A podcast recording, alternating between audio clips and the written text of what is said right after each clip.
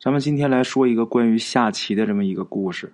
这个故事的来源呢，也是来自咱们微信上的一位鬼友所提供的。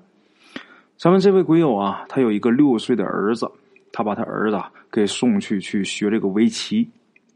在学围棋的时候啊，这个送去的小孩比较多嘛，这一个班上孩子不少。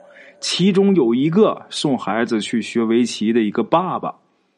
这个人是成天在这个教室外面是咬牙切齿的啊，其实呢，他就是替他儿子着急啊。这个父亲呢，如果不谈儿子学棋这个事儿啊，这个爸爸挺好的。但是只要一说这个事儿啊，他爸气的是咬牙切齿的。这个人姓什么呢？姓曾，咱们就管他叫大曾，管他儿子叫小曾啊。这个大曾呢，他这个棋呀。下的很不错，以他一个业余爱好者的身份啊，曾经下赢过专业的三段的选手，啊，至于他为什么不去深造呢？按照这个大曾的话来说，就是耽误了。二十岁如果不成国手的话，那终生无望。所以啊，他现在主要是培养他儿子。那他们下什么棋呢？下围棋啊。这个下棋对小曾来说呀。那就是上刑，可是他惹不起他爸爸呀。这孩子在整个这一个围棋班里边，他跟谁下都输，哪怕是新来的同学啊。这小曾是下输了就哭，哭了回家就被他爸给揍。后来呀，其他家长看着这孩子都可怜呐，啊，然后就让自己孩子就跟自己孩子说嘛，就说你以后跟小曾下棋的时候，你放放水啊。这个小曾啊，他有一种天赋，什么天赋呢？就是无论是其他同学怎么放水，他最后都是下不赢。哎呀，刚才咱说了啊，这个不涉及儿子下棋的时候，这大曾啊是一个很和气的人。有的其他的家长也很委婉的劝过他，就是说，是不是你培养一下你孩子别的兴趣爱好啊？啊，这时候啊，大曾听别人这么说啊，他不同意。他说：“我儿子是棋王，那他怎么这么确定呢？啊，大曾，咱前面说了，他酷爱下棋，每天回家他都要在这个网络上跟其他人对战。有一段时间呢，他在家就不让他上网，嗯，不让他上网，他没办法下棋了啊。为什么不让他上网？什么人胆子这么大？他爸妈还有他岳父岳母，怎么的呢？”自打他老婆一怀孕啊，这老人就说这个电脑有辐射，在家不许开电脑，手机呢也是一样，这个接电话必须去这个阳台接，就是因为这个原因，所以没有一个礼拜呀，就把这大曾就给憋坏了。他老婆看自己老公实在是难受啊，就跟他老公说：“要不你教我吧，啊，然后我陪你下。”当时他岳父岳母在他家住着呢，刚开始的时候还不允许呢，怕这个闺女累着，因为女儿怀孕了嘛。然后大曾他老婆说：“没事儿，我活动活动脑子，对这个孩子好。”这么一说，这岳母才不说什么啊。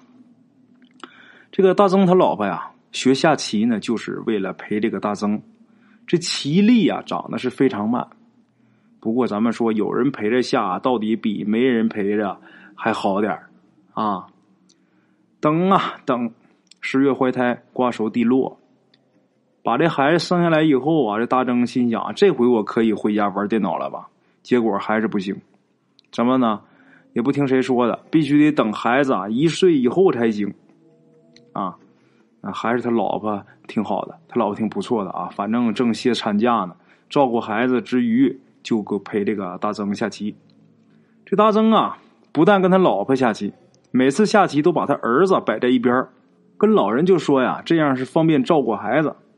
其实啊，大曾跟他老婆说实话了，说什么？说这是早教啊。那么，相对于玩棋来说，大曾他老婆是更喜欢玩儿子，所以是经常是抱着孩子跟大曾下棋，要不然就是这么揽着孩子啊躺下跟这个大曾下。在这个孩子几个月的时候啊。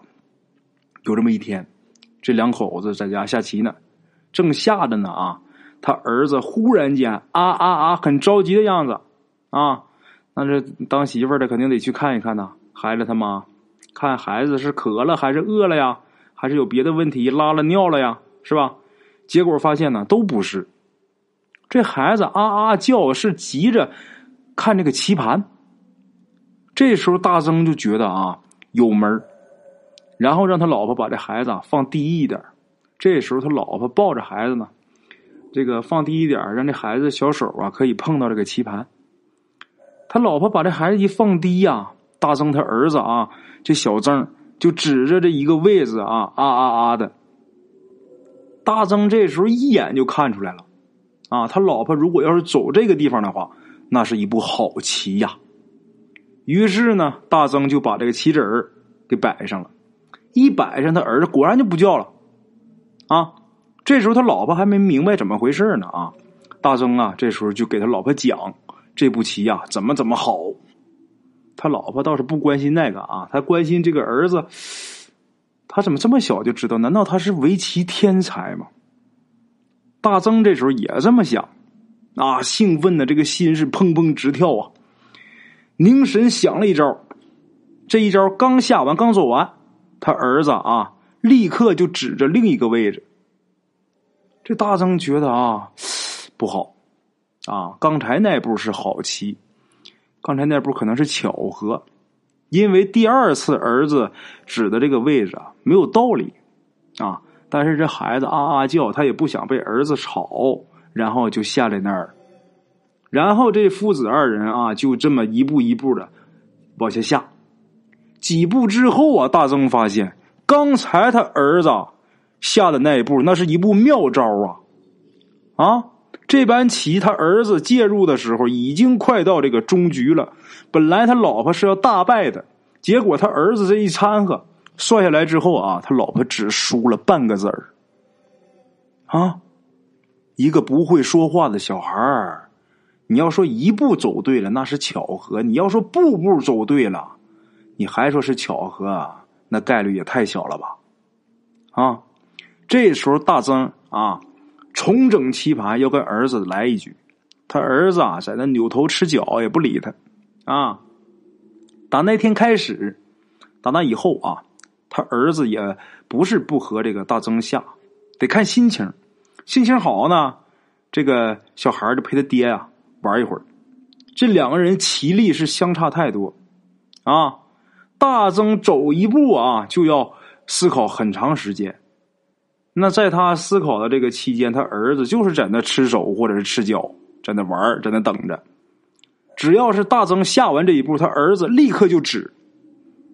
然后大曾按照他儿子指的把这棋子摆上之后啊，必然让大曾很难受啊！这太厉害了啊！不到十天的时间，这父子啊下了六盘棋。大曾最好的那次啊，是输了儿子八个子儿。咱们这个明白这个围棋的好朋友知道啊，这赢八个子儿那是什么概念？这还是大曾最好的一次战绩，啊！这时候大曾就以为啊，我儿子是过百灵转世吧？啊，这过百灵是谁？跟各位提一嘴啊，咱得说清楚，过百灵是这个明朝明朝末年的时候一位围棋大师，啊，他这个大曾为什么想自己的儿子是过百灵转世的？他就想啊。我刚结婚的时候啊，我曾经去过这个过百灵的祠堂。我儿子是不是过百灵转世啊？这太厉害了啊！就这么的，有这么一天呢，大曾的一个堂弟，他堂弟一家啊来他们家玩这时候正好赶上大曾跟他儿子下棋呢啊。他堂弟啊虽说比这个大曾小，但是结婚比较早。他堂弟的儿子已经三岁了啊。进来一看呢，就逗，就跟自己儿子说：“说儿子，哎，你看你大爷在那欺负小孩呢啊！”这时候大曾说：“呀，哎，我欺负他，我还真下不过他。”这时候大曾的这个侄子，就这个三岁的小孩说了一句话啊：“大爷，你下不过奶奶啊！”这客人来这么一句对话，这个大曾啊，还有他儿子小曾。暂时就不下了，大曾听他侄子这么一说啊，他还笑呢。然后他告诉他侄子说：“你你不能管他叫奶奶，你得管他叫弟弟，这是你弟弟啊。”然后他侄子就撇撇他，拿眼睛啊也这么白了白他，也没说话。这时候啊，大曾他老婆就说：“你去把酒找出来。”然后大曾就回答：“就是马上啊，下完这一盘。”然后看着小曾啊，冲着大伙正笑呢。大曾就捅捅他，就说：“你走啊！”这时候小曾是两个手啊连连摆手，然后把这个棋子啊全都甩出去了。看这样子是要抱抱啊，是想抱抱。以前下棋，这个小曾虽然说吃手吃脚，但是绝对不会不理棋盘。这次啊要抱抱以后，就根本不想这个下棋的事儿，而且从那以后。再没有跟大曾下过棋，就完全一副不会下棋的样子，啊，一个天才儿子不会下棋了，这大曾当然是很郁闷呐。他就回想啊，就想起来，不会下是从堂弟一家来开始的，我得去问问去，啊，他倒不是去兴师问罪啊，他就是觉得侄子那句话挺奇怪的，他就去问他侄子。然后他侄子就说呀：“那天看到了一个奶奶抱着这个小曾啊，抱着自己这弟弟。这奶奶呀，拿着小曾的手下棋，所以说这小孩才说大曾下不过奶奶。这个回答呀，让大曾很满意。这大曾觉得呀，这一定是哪位老前辈来指导儿子啊，我儿子必然是跟围棋有缘啊。”所以呢，这个看目前呢，他儿子现在这么笨啊，谁也下不过，应该是还没开窍。估计这个开窍以后啊，我儿子一定是这个围棋大师、围棋高手、棋王。